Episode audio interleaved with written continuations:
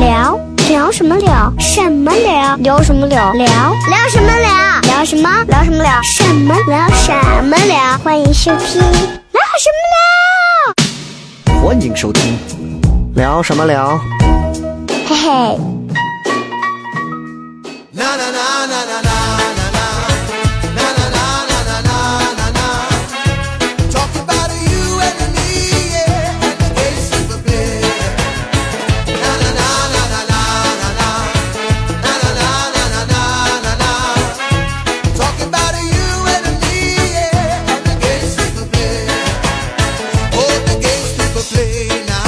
好的，欢迎各位来收听我们这一期的聊什么聊？哦，对，我一直以为是笑谈是，因为第一期，对对对所以脑子我以为是笑谈，对对对。容易跑、跑呃偏儿。，就是在这个开始之前呢，我们还是要还是要先给大家按照作为前广播电台的主持人和现任广播电台主持人的身份，分别给大家做一个简单的自我介绍。来，女嗯女士优先。呃大家好，我叫，好，你先吧。姐姐你先。好，你先吧。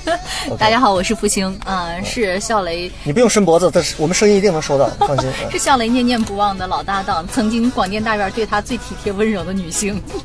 也是唯一一个可以在节目当中任我肆虐的人啊。然后，然后呃，我呢，这个跟复兴搭档也挺长时间了，然后搭档到现在，其实我们已经很久没有再搭档过了啊。是，这是八年之后的重逢嘛？算不算？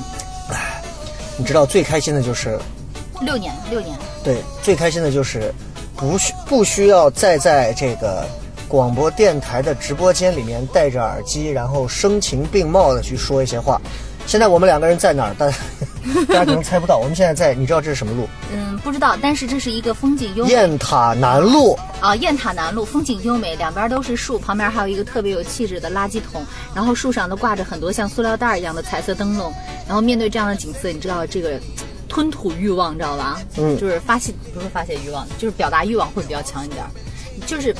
你你，我不知道你从电台正儿八经的传统媒体出来以后，你的那个表达的感觉有没有变化，我要有变化，我找你干什么？对不对？对啊？那就没还是有，嗯，其实一直都有，一直都有，因因为就就是有变化吗？咱们今天这期节目聊什么聊，就是我得再给大家说明一下。当时呃，我想到想做这个东西的时候，包括说最后找复兴来一块儿做这个东西的时候呢，其实呃原因也特别简单，就是因为就我跟你说那个话，嗯，就是第一，我觉得大家都年事已高了，啊，再也不能像以前那样了，对吧？我首先我们不能学习杨凯祖师爷那样子啊，是吧？现在还活泼的活跃在这个声音的世界里，我觉得我们需要在这个时代，给我们自己，或者说给我们自己的未来留下一些什么东西。但我们都不是那种形象俱佳的人，我是好吧？但我们都是形象俱佳且自欺欺人的人。啊，这个是 对，但是呢，最重要的是，我觉得我们其实是热爱这个电台或者说热爱音频的这样的一个对，一群人，是真的喜欢是真的喜欢。对。，而且尤其你会发现，慢慢随着年龄大了以后，声音越来越能表现你的很多东西，它不像视频。嗯，你看我现在也会录一些 vlog，对庸人记这种，但是实际上我会觉得我在视频上没有太好的发挥，就是很刻板。那主要是因为你不化妆、不整容什么的，什么就没有办法 PS。我上电视节目面对全省观众，我都我都懒得化妆。但是你你的声音、你的状态，就是你这几年什么样淋漓尽致的就表现出来，就我觉得是比较真实的一个东西。对，反正你你自己控制着说，因为我们还早。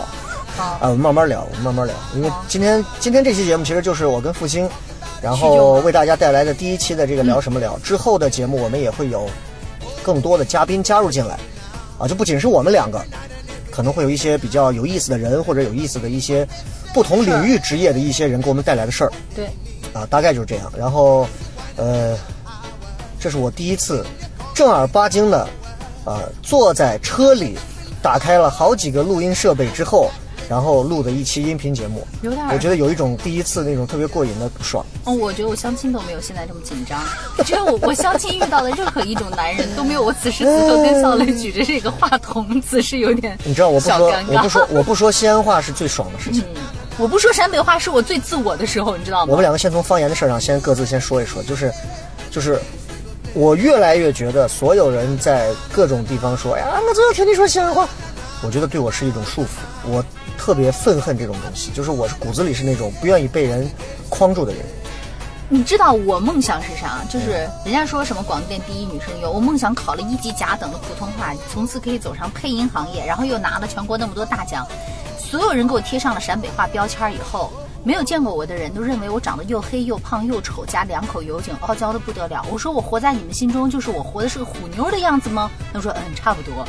嗯哼，那所以每个人听完我的陕北话的时候，就会觉得我一定很丑，我恨不得把那个照片儿每人见面现在。听众就是通过听觉可以辨析到这么明确的东西了。对对，然后我很多 很多朋友就是通过节目，然后一说，哎，那个陕北话的人，那个人很凶，然后很厉害，很泼辣，但是跟我生活当中完全相反你，现在节目还在做，现还在做，所以他已经活成了另外一个样子的我，然后甚至把我生活当中的我都快反要正反正我取代了。反正我听过一次，就是怎么说呢，就是啊，你不用点评，我也知道我是红红分儿来的。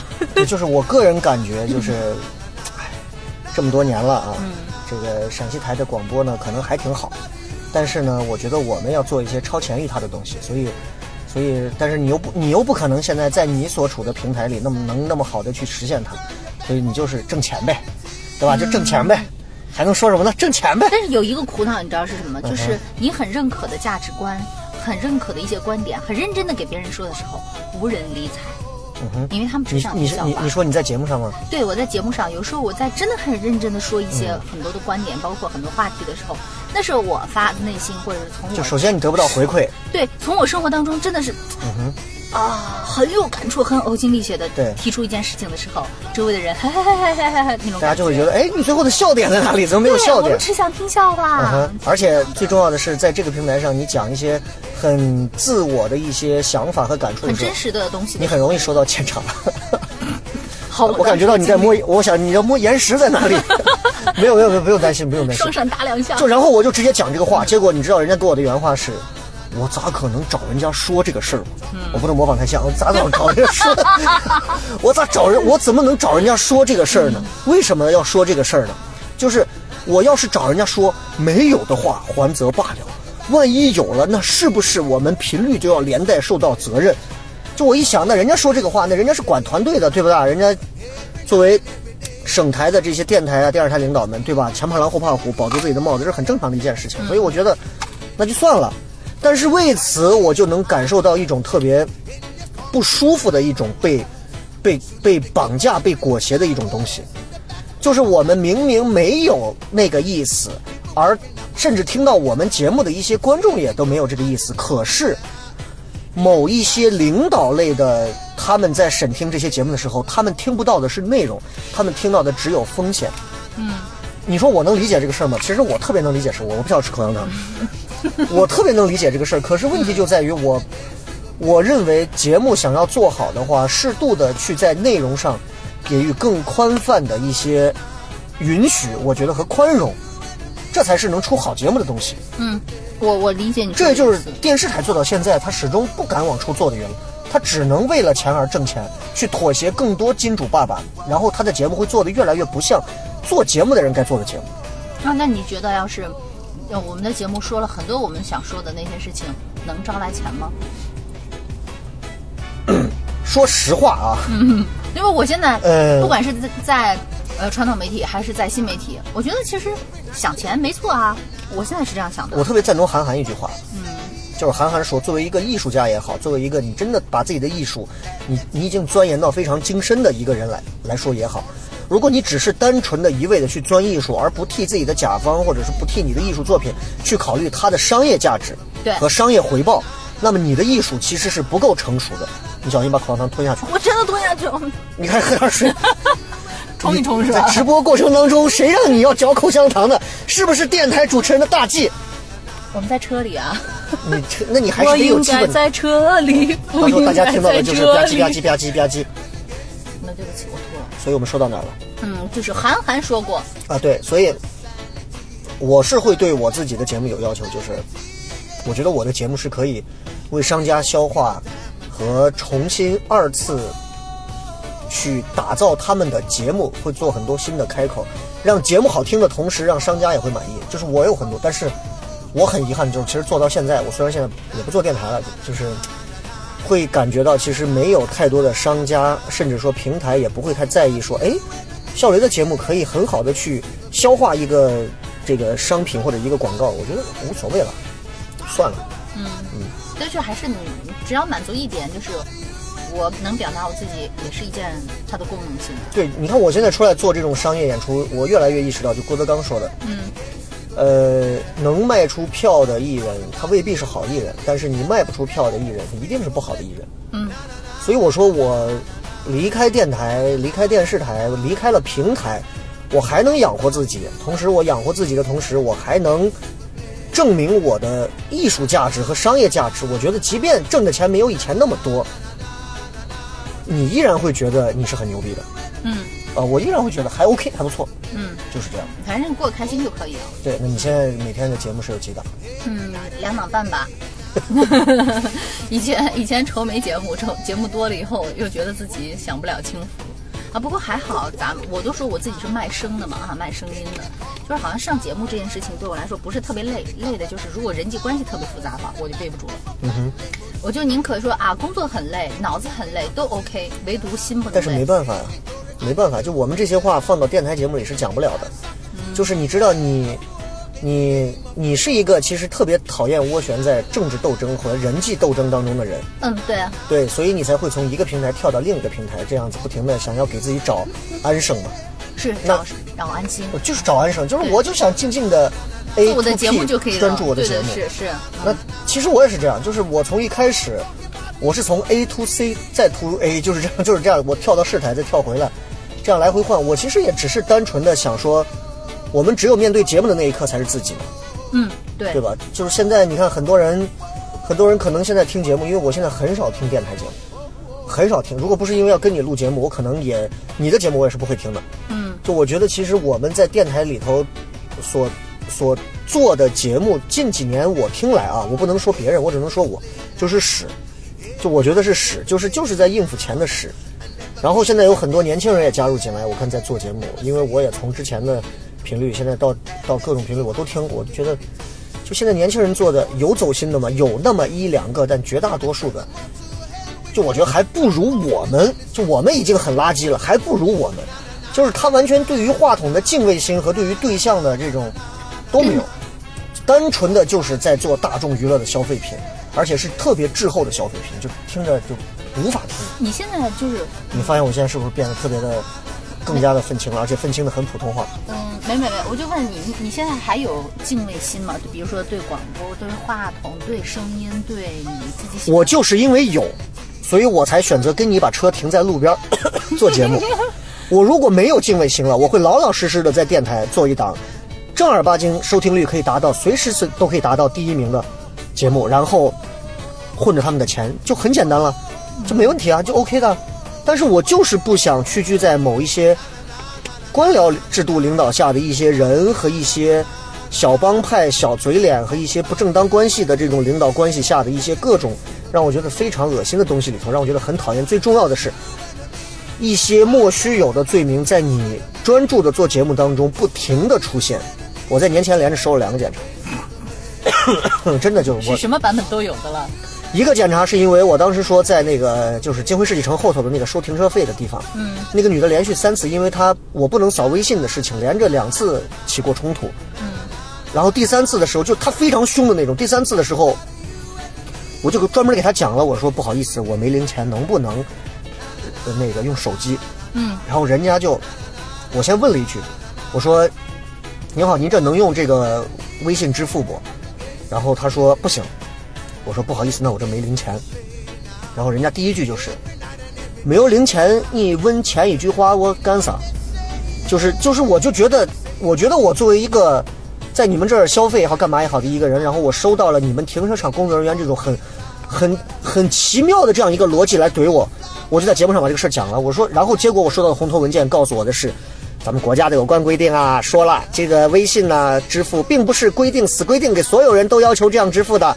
那你既然人家没有支付，你要积极的配合人家。我觉得我他妈配合一个停车员，我一个消费者，我一个普通老百姓，我为什么要配合他？我是有病吗？我要配合他？但是他妈因为你是红头文件，那我能说什么？我说不了啊。OK，好，我认错啊。算不算保护弱势群体？那保护个屁！我是弱势群体，好吧？成服务人员了。好了，小友真的是。然后，然后第二一个，然后第二一个，我在节目上我西安话的调侃，你知道，我就说了一句，哎呀，说到广场舞，有人提到广场舞互动嘛，然后我说，哎呀，说到广场舞，哎呀，咱不能说那广场舞是毒瘤吧，但确实也是，哎呀，哈哈哈哈笑一下，然后就这个话就完了。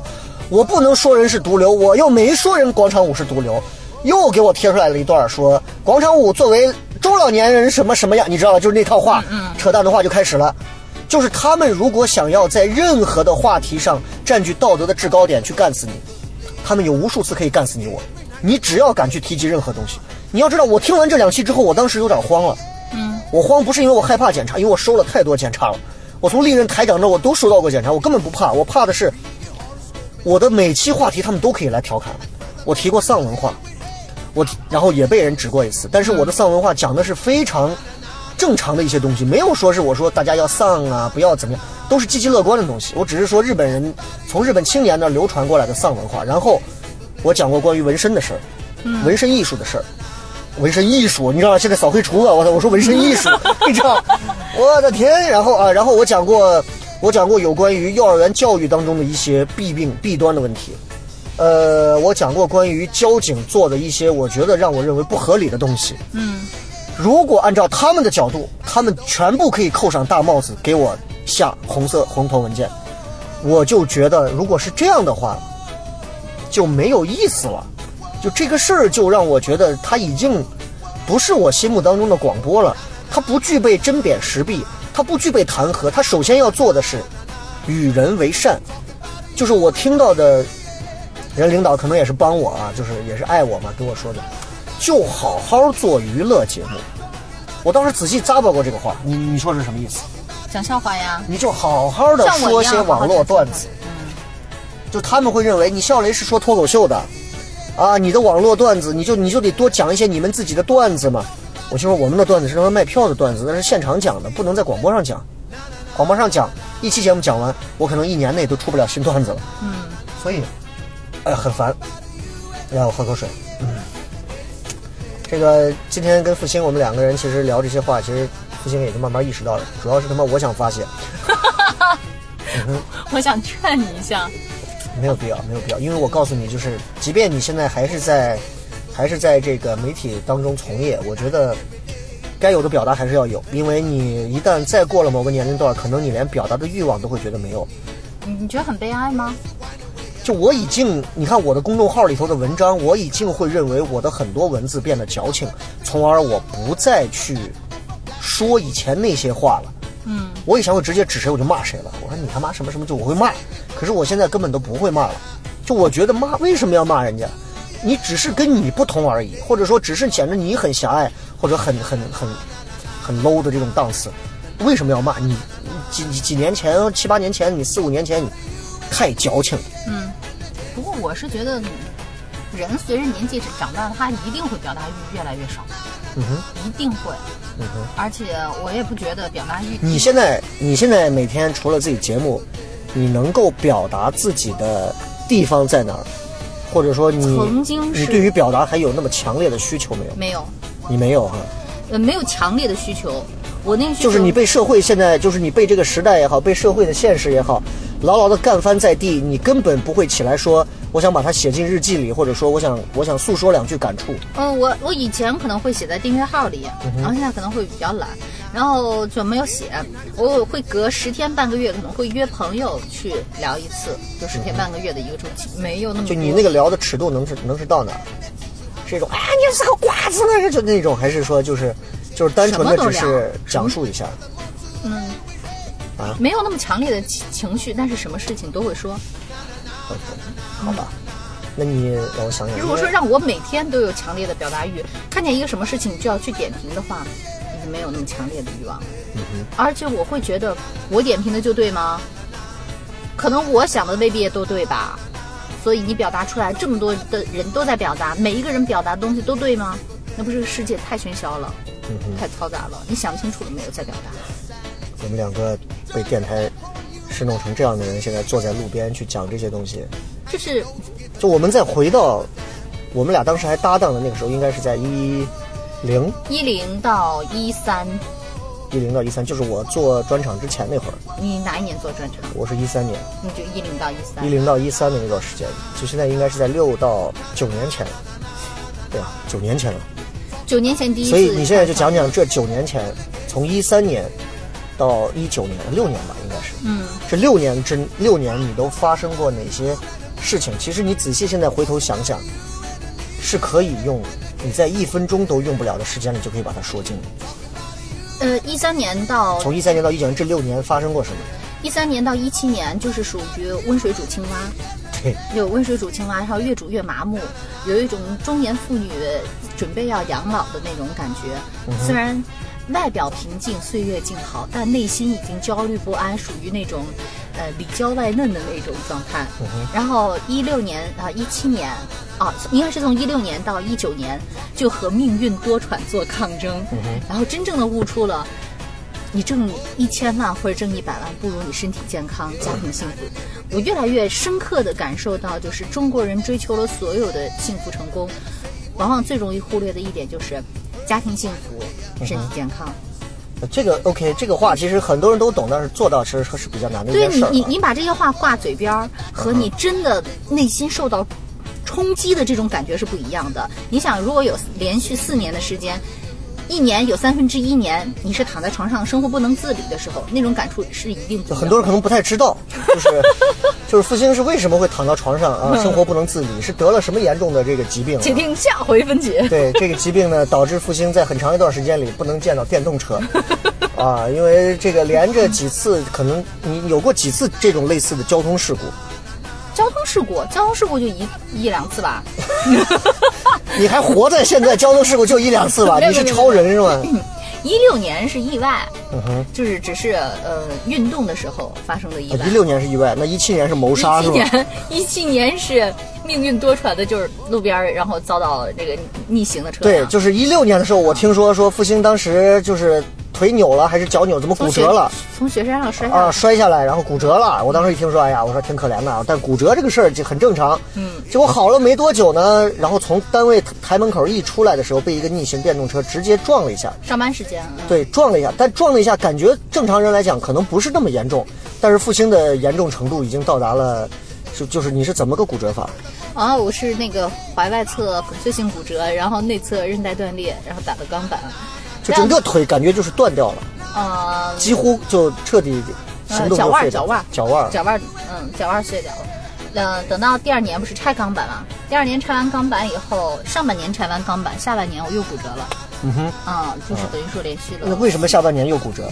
你去贴人家电动车报仇没有，我准准备走进大山，然后体验民宿的时候，从台阶上摔下来了，好开心啊！哎呀，然后嗯，都是同一个位置，啊嗯哼。所以我会发现哈，人家说在哪儿跌倒就在哪儿站起来，哎我会发现在哪儿摔伤一定是在哪儿。那你现在坦白说，你有点开始你的走路的走姿会不会受影响？开始是不是追随了祖师爷的脚步？嗯，也是一跛一跛在走。运动会受影响，然后就你现在肯定是不能随膝便跑步那个踝关节是有点轻微畸形，就立定跳远也废了，嗯、对，就只能你也不可能做长途跋涉的走路，呃，走不了，走不了，只能是短距离的。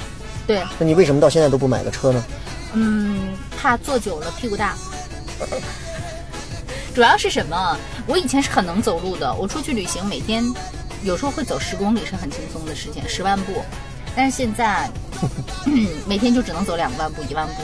两万步已经在我眼里已经是个变态了，真的，两万步已经很屌了。你，我们这个工作又运动量比较少一点嘛。然后我真的是很喜欢走路，我之前是很喜欢走路的。OK，好，嗯，跟复兴今天我们在聊什么聊的这个节目的第一期当中，跟大家先聊一聊我们两个人好久没有见了，见面再聚首，跟大家带来一些，呃，这几年经历和发生的各种事情。我们休息一下，等会儿回来继续聊。聊聊什么聊？什么聊？聊什么聊？聊聊什么聊？聊什么？聊什么聊？什么聊？什么聊？欢迎收听聊什么聊欢迎收听，聊什么聊？嘿？嘿嘿。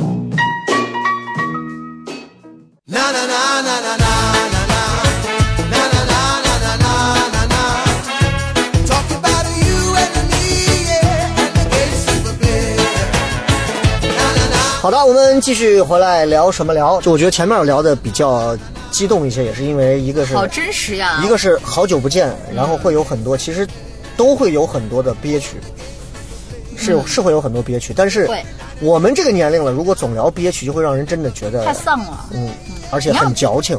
就是呃，我我觉得真正的就是能从很憋屈、很丧的东西当中，每天体会一点儿，蒙蔽一些自己的什么生活小确幸。这个对这是中年人的生活因为。因为我最害怕的就是某一些你知道这个这个呃就就体制内你的其他频率的同行们，他们听到了这个之后，包括一些中层的领导们听了之后，就会觉得说，你看孝文啊，就是一个天天啊就是拿着过去放不下的人。No no no no no，不是这样，就是我们聊完前面这一部分，其实是纯粹我觉得是咱俩的情绪互相在在在在交融的一个过程。我觉得接下来之所以我们会讲那些比较憋屈的、比较怎么样的东西，是为了让大家看到我们现在做的和我们现在得到的和过的，其实比之前更好。而且，就是你知道，我听过一句话，就这个话到现在为止这四年的时间里，我是一直把它奉为我人生信条最重要的，就是人这一辈子只有两件事儿是最重要的。嗯，你觉得是哪两件？吃和睡是吗那不是呀，健康和钱嘛？OK，你觉得健康和钱？不，健康和家人。其实你仔细想想，就是我说的两件，分别是第一个是体验，嗯，第二个叫回忆。对，你仔细想想，就是，呃，你比如说我们两个人好长时间没有上过节目了，今天我们坐在这里录了第一期节目，这就是一种体验。这种体验可能当你回去，坐在车里，当你今天晚上六点回去再上节目的时候，你会感觉到自己那种，就是你已经有，你已经，你作为一个男人，你明明已经和一个谁作为一个男人？不是举例子，你作为一个男人，你现在和一个日本著名的 AV 女优已经交往成为女朋友，然后两个人亲密了一夜之后，你再回来和你的那样一个在工厂上班的一个非常守旧的女朋友再在一起接触，就你明白，就是你知道有些东西尺度大了以后是很难回去的。我再一步一步给你洗脑。啊，这个不重要。就我就我是觉得体验很重要，嗯，所以这些年我觉得我有了很多的体验，我是希望能够给我的未来带来回忆，包括你看我们现在在聊，嗯，更多的都是回忆，就是是啊，就是只有那些折腾过的东西才能值得去回忆，所以我我也是要给你说，就是要多一些体验。你这你这几年就是我知道最近都有哪尽量多交一些新的。一些体验？就是终于认识了其他不同款的渣男。渣男备忘录，你现在比如说你你复兴到现在，因为一直在自己的婚姻问题当中，现在是越来越这个也是体验啊！你要说体验，我只能跟你说这个体验。毕毕竟大院那么小，体验的东西不太多。真的你要想，嗯，我们在上节目的时候，一零年上节目的时候，我们两个就在彼此吐槽和彼此期盼着自己另一半会是什么样。但是现在回过头来想，我孩子现在快五岁了，你现在呢还在继续找你的白马王子。我没有啊呃。，不管怎么讲啊，就我现在看来，我觉得其实我们还是彼此羡慕的，就还是彼此羡慕的。就我你知道吗？嗯、你是男生，所以我们彼此羡慕；但如果你是女生，我未必羡慕你，嗯哼，是吧？你知道，一个家庭当中有儿、有家庭、有孩子的这个。男生和女生的体验感真的是不一样的。嗯不管你是不是暖男，再暖的男，你去问他媳妇儿，嗯他心都是寒的，你知道吗？所以你你是那种特别向往婚姻的人，还是说你对婚姻的看法有跟别人不一样的东西？嗯，我之前一定是向往婚姻的。然后你想，哪个女生不幻想自己结婚的时候，将来的另一半有多爱自己？等到这个年纪的时候，你没吃过猪肉，好不好？也见过猪走路了。至于那个婚姻是什么样的坎儿，什么样的一个情况，你大体也能看出来了吧？虽然没有跟人家进同一个被窝，你也知道那个被窝到底是烟暖房还是屁暖床之类的，是暖被窝还是？你总是能把一个美好的东西讲得这么有烟火气啊、真的对。不对？这，现在我想想啊，其实到我这个状态，多多少少可能会对婚姻会有一些恐惧，包括生孩子会恐惧，不然的话真的是早结了，早生了。但这种恐惧，你得要多完美的爱情才给你那么大的你你是那种呃需要一个男人在你的生活里出现，还是说我只是想借一个男人，需要一个孩子？男人其实有没有都无所谓的这种。你是你更希望的是有一个伴侣，而不是孩子，对，所以你相对更恐慌的是有孩子这个东西。嗯，我相对更恐慌的是心灵上的孤独终老。但男人都是王八蛋呀，孩子可能才能。养条狗可能功能上也配不全呀。你想，我当时我很早前发的微博，就在我还单身的时候发过一个微博，那个微博上好多人还评价，就是我想养条狗代替女朋友，然后所有人都在底下回复啊，我是京巴，我是什么哈士奇什么的。就现在想想就觉得，哎呀，反正就是睁一眼闭一眼就过到今天了，就过到今天了，没说什么。就人生你一个人过，一定有一个人的精彩。嗯，你现在想想，就算你骨折了，你怎么样了？我还有一个、嗯那个啥遗憾，就是就是一个人过一定有一个人的精彩，但是我觉得我还没有精彩到我更满意的那个份儿上。嗯哼，比如说今天更是探险，然后世界各地去打卡。如果我要是真活到这个份儿上了，我觉得要男人真的是多余，他会改变我的生活作息。我你看洒水车又来了。啊，有趁月这个比较好一点。所以，所以你到底是你到底是想的很清楚，还是说其实你是走一步看一步的在做计划？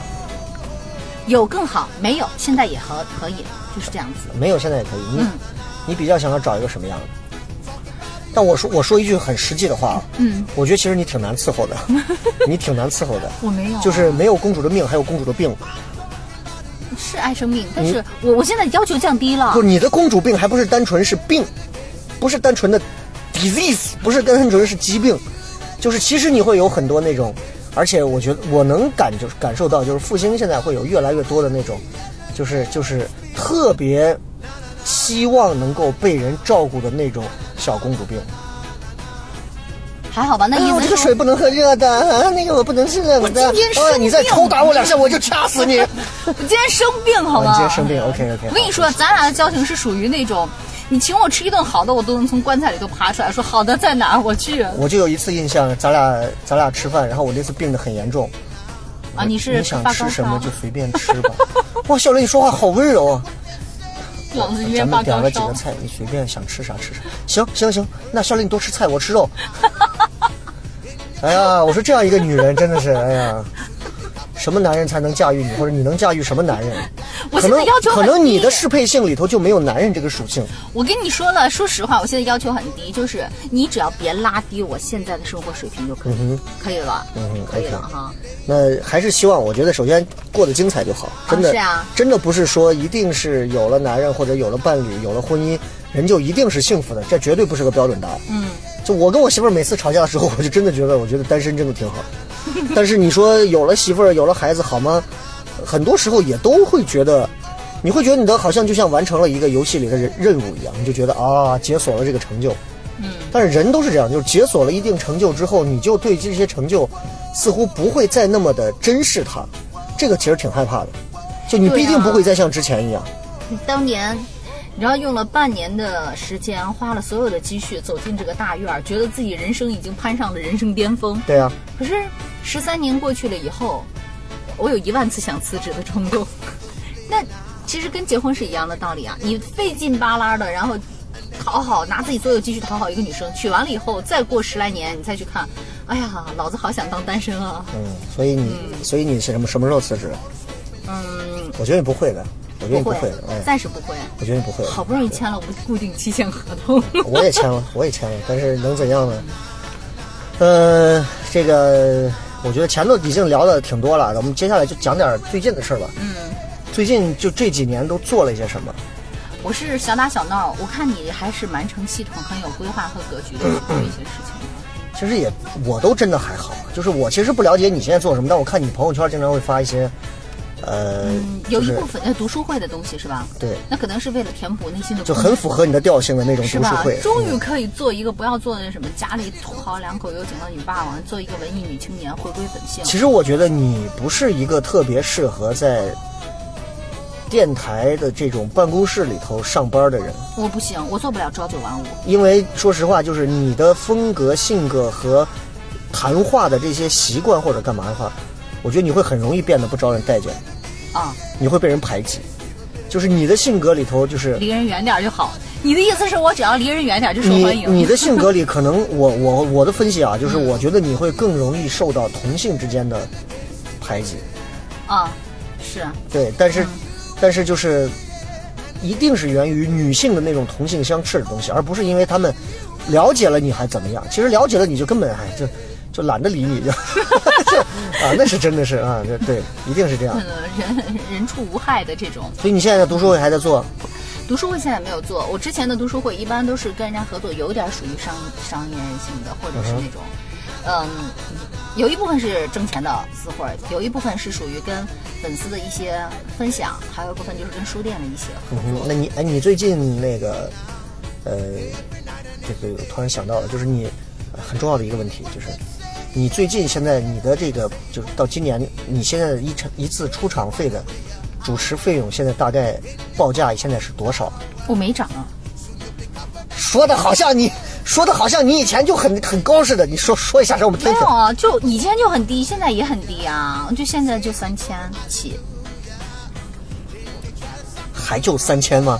是啊，就是主持一场活动找复兴只要三千块。啊有人找你做，有人找你主持婚礼吗？我不做婚礼，挣钱的嘛。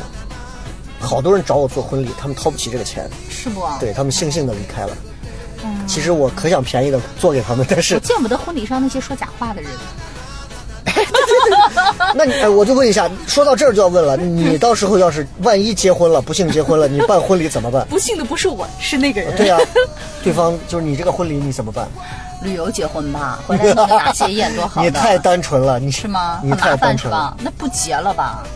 我觉得现在结婚都是为了收份子，我现在都不给人随份子，你也别到时候我结婚我也不用你来给我随份子。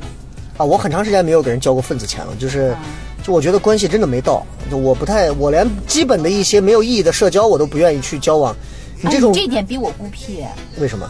可能是因为比我牛逼的人都比我孤僻吧。是吗？嗯，你还见过谁像我这样无聊吗？呃，没有没有，就是笑雷是多余的社交一点都没有，所以他把他人生当中能跟他交流的人都浓缩成了精华，譬如我。就一个萝卜一个坑。对，嗯，绝对是一只手能数过来的人中龙凤，才能跟小雷交流。就我我是真的觉得就是没有必要啊。嗯就其实之前也经常会有人给我发个信息说，哎，我有个什么婚礼，我有个什么，我咱一块儿出来吃饭啊。就我觉得通过这几年，我已经慢慢的把我身边的人就全部稀释的很干净了，就他们不会主动过来说叫我一块儿吃饭或者干嘛。只要我能去吃饭的，基本上他们都能看来，我一定是因为，一定是因为别的原因，而不是为了说大家去交流或者去怎么样。所以我基本上很少，我很别扭这个事情，非常别扭。现在已经到了一种极致别扭了，就我觉得自己一个人做点事儿不很开心吗？嗯。啊，所以你看，我现在我一直努力的希望你能来糖蒜没事儿，大家一块玩一玩，你又不愿意来，就我觉得上舞台这个事情真的不适合我了。上次玩即兴即兴喜剧那件事情给我打击坏了。为什么？我自己很喜欢，然后我以为会没有我想象那么难，但是我去体验了一次的时候，我就觉得，嗯可能传统媒体十三年把我脑子已经悬成死弦儿了。所以你有没有想过做一些适度的改变，把你从传统媒体的泥沼里往出稍微的拔一拔？我不认为它是一个泥沼，它就是一个什么花盆儿你相信我，所有的环境待久了都是泥沼。那我如果在即兴喜剧里头玩久了，会不会也是你找？你在即兴喜剧，这就是自由王国和必然王国的两种属性。你在一个自由必然王国里待久了，拔出来一点儿，你想往自由里跳，你都会觉得是一种罪恶和大逆不道。同样，你在一个自由国度的地方待久了，特别自由，你每天没有人束缚你的时间，没有人束缚你的规则，想说什么、想做什么、想写什么都可以。突然把你摁回到一个像媒体这种必然王国的地方，你会疯。我知道，就像就像现在是传统媒体，是吧？虽然比你那个要束缚多了，嗯但现在为啥让我不自由？呃，让我辞职？我不会辞职的原因是，我再也不可能去进办公室做朝九晚五的工作了。所以你现在每天上班到底是什么样的一个状态？早上几点？哦，你们现在不要求走班？嗯，呃，名义上要求的，但是我此时此刻不是坐在车里跟你录音吗？啊，所以你你给我讲一下你现在每天的这个我。现在每天的日常生活安排啊，星期一早上肯定是九点要到单位去开会的，然后忙碌的一天，这个是属于朝九晚五，晚上七点下班。然后平时的日子呢，我尽量就是做到早起，尽量做到早起，六点半或者是呃这个七点起床，然后开始录音嗯哼，哦，你七点就起床，啊。哇！我前两天是做到五点半起床，七点才睡。五点半起床嘚瑟了两天，今天变成七点了。啊！这七点起床开始录音，做一些我自己的一些呃贴补家用的活儿哈活计然后到中午上节目，下午的时候就是各种约会呀、健身呀、看电影呀，或者是工作呀，然后下午的时光或者是去图书馆待一下午，嗯哼。让接着上节目。但是这些事儿一定都是你的最舒服的一些区域，它一定不会是那种对就下午的时间工作要去跟人谈个生意没有啊，没有没有社交的那对种啊。，下午的时间我就自由安排了，嗯就是这几种选项而已。然后再上一档节目，晚上我就晚上六点哈，呃六点到七点上完节目之后回家洗洗睡，几点睡？嗯十点 到十一点。复兴这个每天十点睡，早上七点起的这个作息啊，是真的是我到现在说实话我理解不了。因为我们公司上班，糖蒜呢现在的上班时间是我们重新定了以后是中午十二点上班，上到晚上八点。白天的时间你可以睡过去嘛，随便睡嘛，因为我们都是爱睡懒觉的人，而且我是那种一定要在晚上才能有灵感去创作的人。写段子、写本子、写情景剧、写各种东西，反正就是不管怎么样，你哪怕你写公众号呢，我只有在晚上我才能迸发最大的热情。我觉得白天的时间都是人家的，都是我欠下的，晚上才是别人欠我的。嗯，就我不知道你你你已经应该很久没有用夜生活了，晚上不约，这个就是单身生活的好处，它规律。就是一个人，你如果真的确定了这样的一个时间，那你的这个这个生物钟就真的是很舒服。但你想想，你现在有老公，老公天天晚上带你出去玩儿，我想过这个问题。你一定会变。我呃我想过，如果我结婚有娃了，我可不可以跟他住邻居？是你还结了婚之后买两间房，老公再见，老婆再见。我回去啦。嗯或者是我们房间多一点，我有我的房间上了锁，请你进来的时候请敲门。我觉得你这就是婚姻生活最可怕的地方。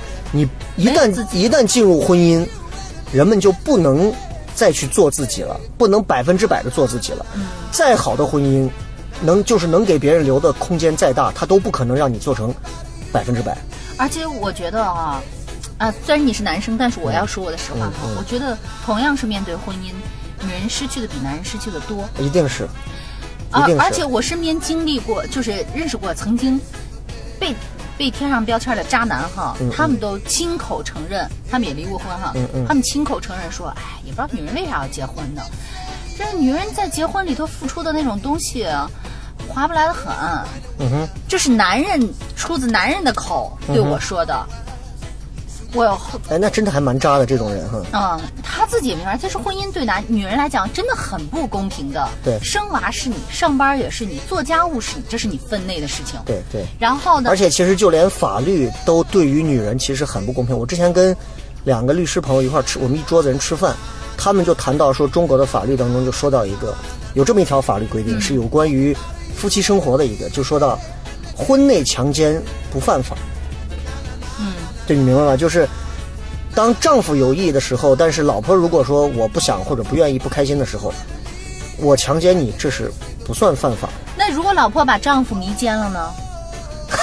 你你这又提出了一个更高的领域，我没有想这么深。对呀、因为因为女的跟男的去厮打，那女的肯定扭不过男在的，在在全世界的法律上，好像目前都没有说女的强奸男的这么一回事儿。因为扭不过呀。就就除非你有除非你有特别既定事实的一些东西，否则的话，绝大多数情况下，只有男人强奸女人才是犯法。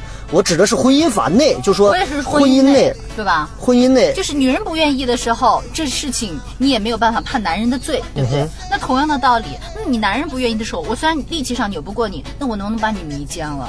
你也能判我的罪吗？呃，这个从单纯的生理上来讲，迷奸了之后也就没什么反应了，这个事儿也就过去了，好不好？哎，我们这档夜话节目真的尺度现在真的是大，哎，哎，好希望这个节目出现在哪个频率上，吧这个频率搞垮我跟你。说啊，我大学还刚毕业的时候，我就做过两期悄悄话节目，哎，咱们下期好好聊一期这？个话题。我跟你说，什么黑暗的岁月我都走哎，我们，下期的话题就叫肚脐眼下的秘密，人家是维多利亚的秘密，我们是肚脐眼下的好期秘密。待啊！羞羞得。下期我再给你找两个不同年龄段的人过来一起聊啊。哎呀，真的是啊，这个让我想想，呃，还有说什么来着？啊，对，就是你现在基本上就是每天的就是电台节目很规定、固定死的这个时间段对对对啊。嗯有没有最近有没有一些出游计划？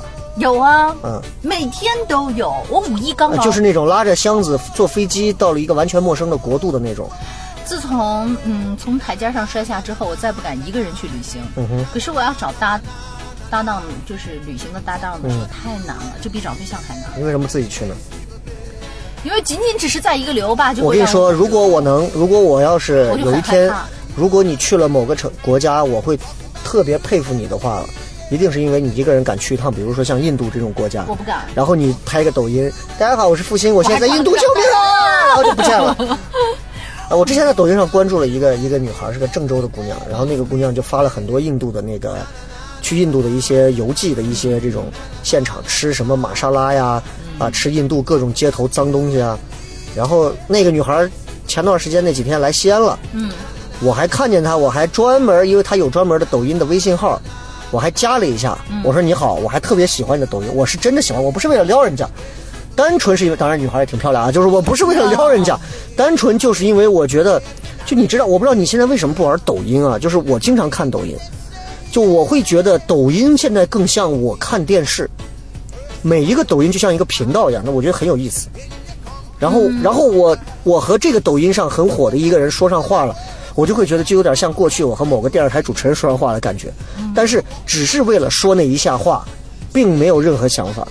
嗯，我知道。啊，因为因为我觉得他没有我出名，我也不想把他咋，单纯的就是想聊一下，我觉得挺好玩的一个视频，然后我也借鉴他，我也说，哎，没事要多拍点抖音啊，因为咱是做这个的嘛，你这没事你不接触一下他怎么你跟行我？说过，然后你知道，你抖音对你对于你来讲特别像电视的吧？嗯然后抖音对于我来讲特别像商场，就是那种漫无目的的进去，好喧嚣，好嘈杂，好漂亮，然后又好孤独，好烦恼，好好烦哦。所以你是那种其实比较会躲镜头的人。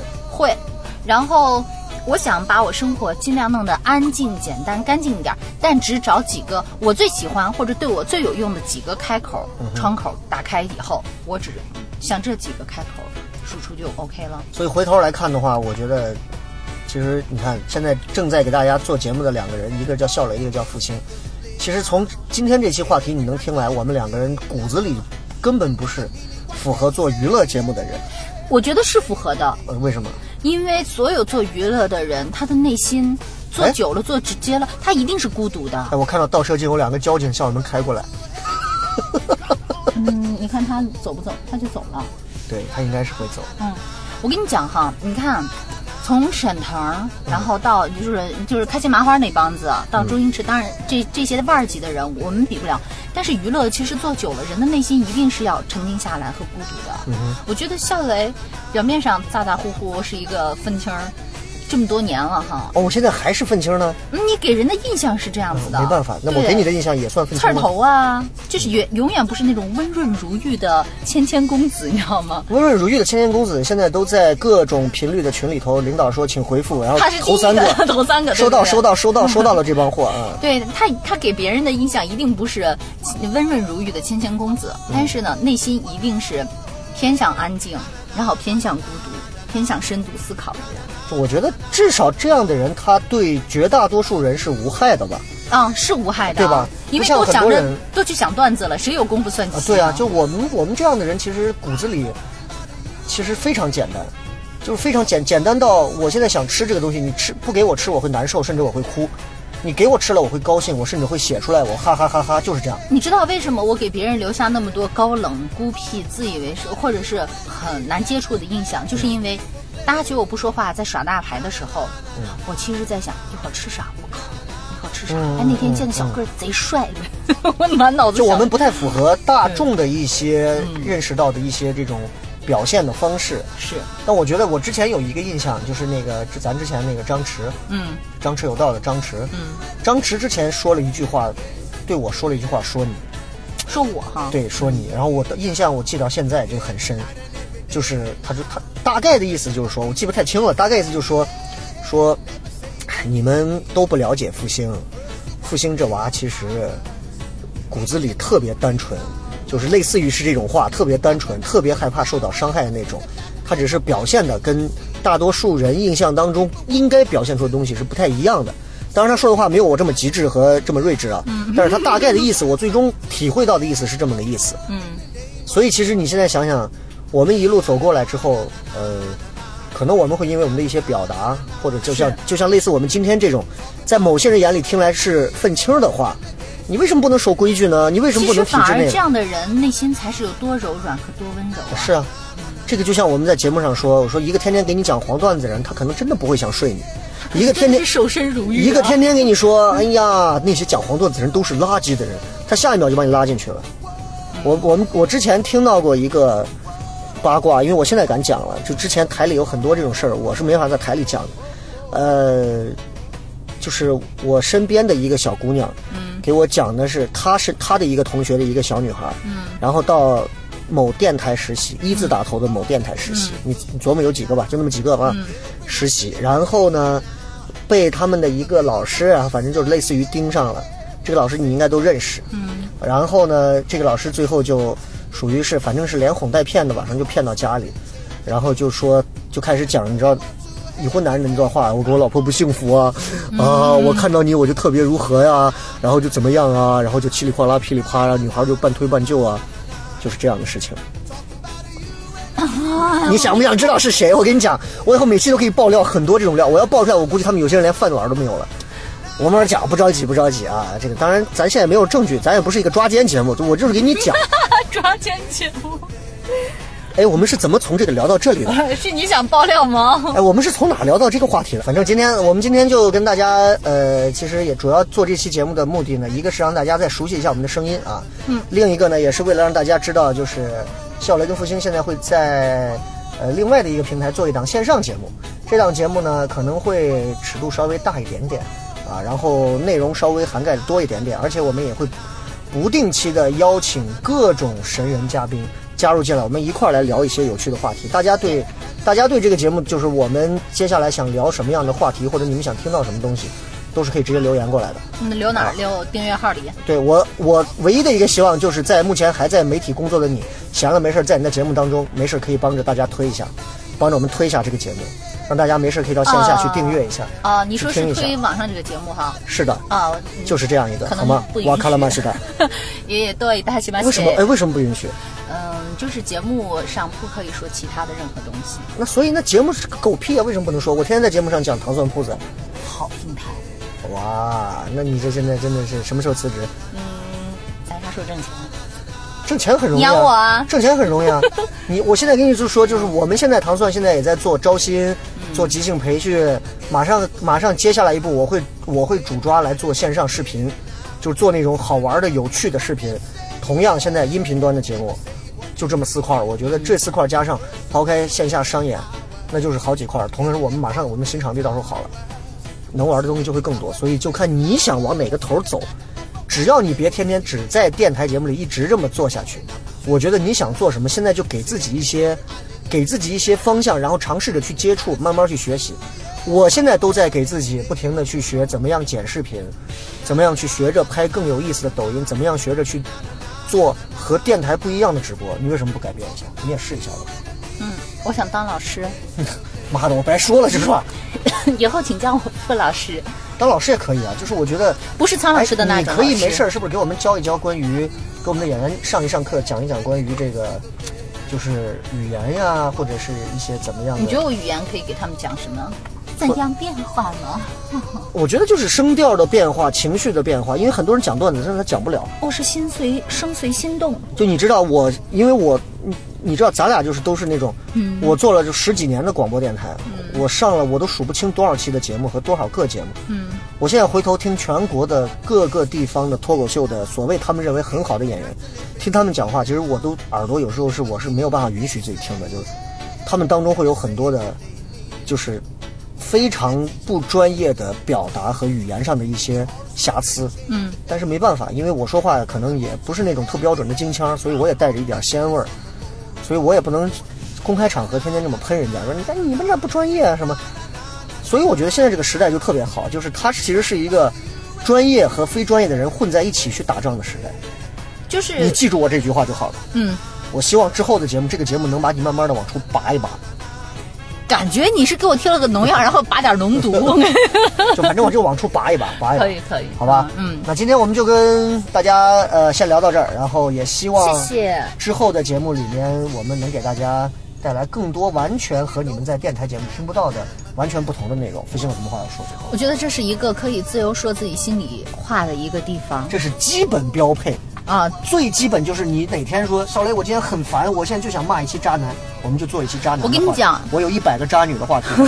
对于我们来讲是最基本标配，可是对世界上那么多人来讲，听句真话有多难？是的，所以我们可以叫真话电台也不错。嗯哦，聊什么聊就聊点真话了哈。好了，谢谢各位，今天的聊什么聊就到这里，我们下次再聊了，拜拜拜